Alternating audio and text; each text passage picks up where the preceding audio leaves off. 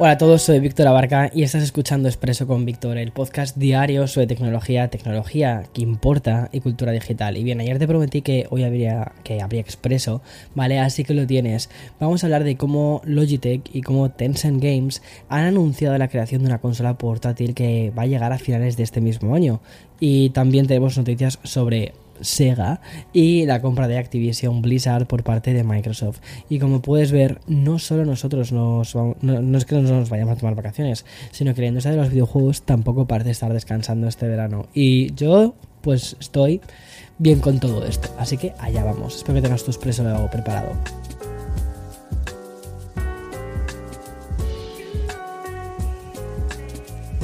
Bien, esta es una de las noticias que, alegran estos días calurosos de verano y estos días en los que ahí fuera los, los, termómetros están marcando los 40 grados y lo único que deberíamos estar haciendo es coger una consola portátil, estar en la orilla de la playa, estar jugando eh, en nuestra casa con el aire acondicionado o mejor aún en una tumbonita al lado de la piscina. O sea, eso sería el, momento. Y bien, aunque ese tipo de consolas han estado dominadas principalmente por la Nintendo Switch, aunque en estos últimos años los modelos se han multiplicado curiosamente, ¿quién decía que las consolas portátiles estaban muertas debido a los teléfonos? Pues yo no voy a ser quien, quien lo diga. Y es que sin ir más lejos, este año hemos recibido por fin la Steam Deck y también a un nivel más nostálgico la Playdate o incluso la consola de Analog Pocket, que me parece una fantasía y que estoy intentando hacerme con una, pero es que atención, las pujas están en torno a los 900 dólares, que es como, venga, hombre, o sea, que esta consola cuesta 200, ¿sabes? De precio de, salida de retail, no de pagar 900 pavos por gente que quiera revenderla. ¿Estamos tontos? ¿Estamos locos o qué? Bueno, pues bien, hoy te, puedo contar que la familia sigue creciendo y a todas las consolas portátiles que ya conocemos y que estamos disfrutando, va, vamos a tener que añadirles un nuevo modelo muy próximamente. Y es que Logitech G y Tencent Games han anunciado que ya se encuentran trabajando en el diseño y fabricación de una consola portátil centrada principalmente en el juego en la nube y con la opción de jugar también a títulos AAA. Esta especie de anuncio, que es muy anticipado, ha incluido también detalles tan interesantes como el siguiente, y es que en, el futuro el dispositivo va a admitir juegos de Xbox Cloud Gaming y el servicio GeForce Now de Nvidia. Además, estas dos compañías informan que se encuentran trabajando con Microsoft y Nvidia en el desarrollo del propio hardware. Y sí, parece ser que No va a estar integrado en esta nueva consola portátil. Este primer anuncio no incluye ni la fecha de lanzamiento, ni el precio y ni mucho menos hemos podido conocer tampoco el diseño. Simplemente sabemos las características generales, es decir, consola portátil para jugar en la nube, ya está.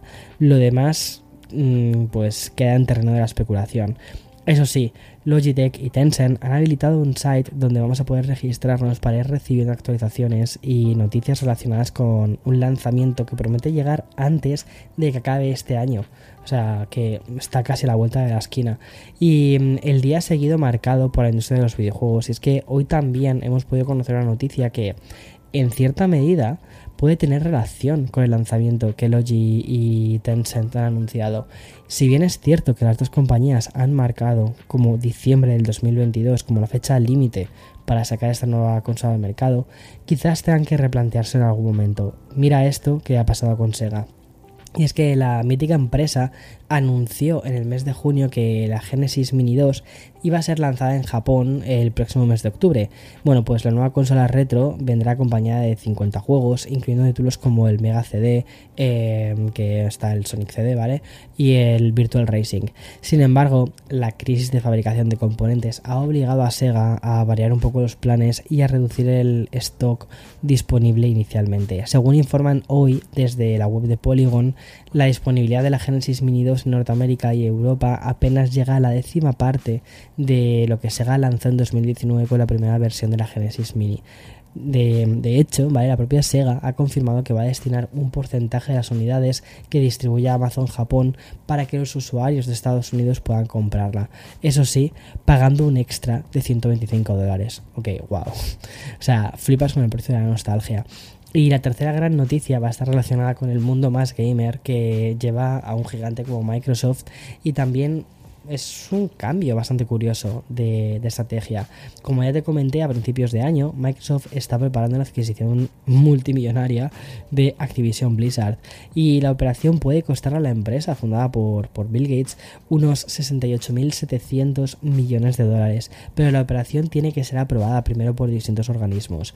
En una presentación realizada por la Comisión de Comercio de Nueva Zelanda, Microsoft añadió una especie de crítica a la propia Blizzard y tal y como informan desde Engage, el gigante tech tachó a Blizzard de ser una empresa que no producía juegos imprescindibles. Bueno, más que una crítica es como un, bueno, venga, que allá vamos nosotros. Concretamente la frase de que dijeron eh, fue de la siguiente forma. Y dijeron, no hay nada único en los videojuegos desarrollados y publicados por Activision Blizzard que sean imprescindibles para los distribuidores rivales de videojuegos para PC y consolas para que generen una preocupación de ejecución hipotecaria. Bueno, lo que realmente esconde este párrafo que, dicen tiene como objetivo eliminar la preocupación de la competencia ¿vale? a los organismos de que Microsoft vaya a obtener el monopolio con la adquisición de Blizzard. Es decir, no están diciendo estos juegos son imprescindibles, es decir, están diciendo son juegos, son, son más juegos, ya están en el mercado, no estamos monopolizando el mercado.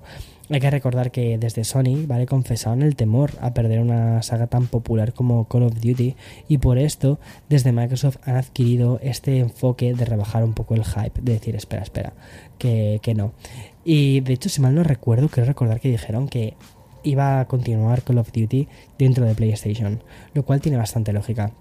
En fin, voy a hacer una pausa, voy a beber un sorbito de agua que ya estoy casi casi bien de la garganta, como lo puedes notar. Mañana además es un día importante de grabación y mm, hago una pausa, bebo un poquito de agua y continúo con más. Bueno, como estás viendo, la industria tecnológica no ha parado ¿eh? en todo el verano, a pesar de que ya estamos incluso entrando en agosto. Y es que en este mes, asociado a las vacaciones, también está muy influenciado por los constantes rumores, filtraciones sobre todos los productos que van a llegar en el próximo otoño. Pero, mm, a ver, hay que poner un ojo ya en el Techtober, ¿vale? Donde empresas como Google deberían traernos el Pixel 7, el Pixel 7 Pro, el Pixel Watch y otros dispositivos que parecen que también se están empezando a asomar. Porque tal y como, tal y como informan desde The Verge, Google habría presentado ante la FCC, que es la Comisión Federal de Comunicaciones, un producto bastante misterioso. En la ficha apenas se puede leer la descripción, y es que lo llaman así como dispositivo inalámbrico. Y como dicen desde The Verge, parece funcionar con batería, no hay una conexión eh, CA, y aunque puede funcionar a través de una conexión USB de 5 vatios. Un diagrama muestra que está conectado como a, a un ordenador portátil para realizar pruebas y ya está y otros medios ya han deslizado que podría tratarse de algún tipo de dispositivo Nest, por ejemplo, algún tipo de cámara, lo cual tendría bastante sentido que siguiesen aumentando la familia de Nest. Y ya fuera de Google vamos a hablar de Spotify y tengo que hacerme eco de la actualización que vamos a poder disfrutar tanto los usuarios de Android como los de iOS. Y es que en las próximas semanas la plataforma de streaming distanciará un poco más los botones de reproducción eh, aleatoria y la de reproducción normal. Hasta ahora estos dos botones estaban demasiado juntos y provocaba bastante confusión entre los usuarios y por esto la compañía sueca ha decidido realizar este cambio de diseño. Pero lo que me parece muy curioso es que este cambio de diseño solo va a estar disponible para los usuarios premium. No sé si te acuerdas ya, pero mm, porque bueno, mm, no dejan de pasar como infinitas cosas últimamente, pero el año pasado Adele reclamó que Spotify eliminase el botón de reproducción aleatoria dentro de los álbumes y aunque la compañía anunció que iba a escuchar a esta artista, parece ser que esa reproducción random vuelve a la plataforma de streaming de una forma un poquito más separada, pero sigue estando. Bueno, no sé, creo que es una forma de, escuchar quizás playlist, no un álbum como tal, pero una playlist, ¿por qué no? En fin, hasta aquí las noticias de hoy. Eh, como siempre, te iba a decir mañana más y mejor, ¿no? Mañana me voy a tomar de descanso del podcast porque va a haber eh, otras historias como ya conoces y nos volvemos a encontrar el viernes quizás, ¿eh? El viernes probablemente sí que sí que haga un podcast, vaya a ser un poquitín más tarde de lo normal, pero sí, necesitamos necesitamos ponernos al día de tú y yo de un montón de cosas, tomarnos este café juntos, que ya lo hemos tomado como por costumbre y yo soy un animal de costumbres, me encanta. Así que nada, eh, mañana más y mejor, no, pasado mañana no, al siguiente más y mejor. Chao, chao.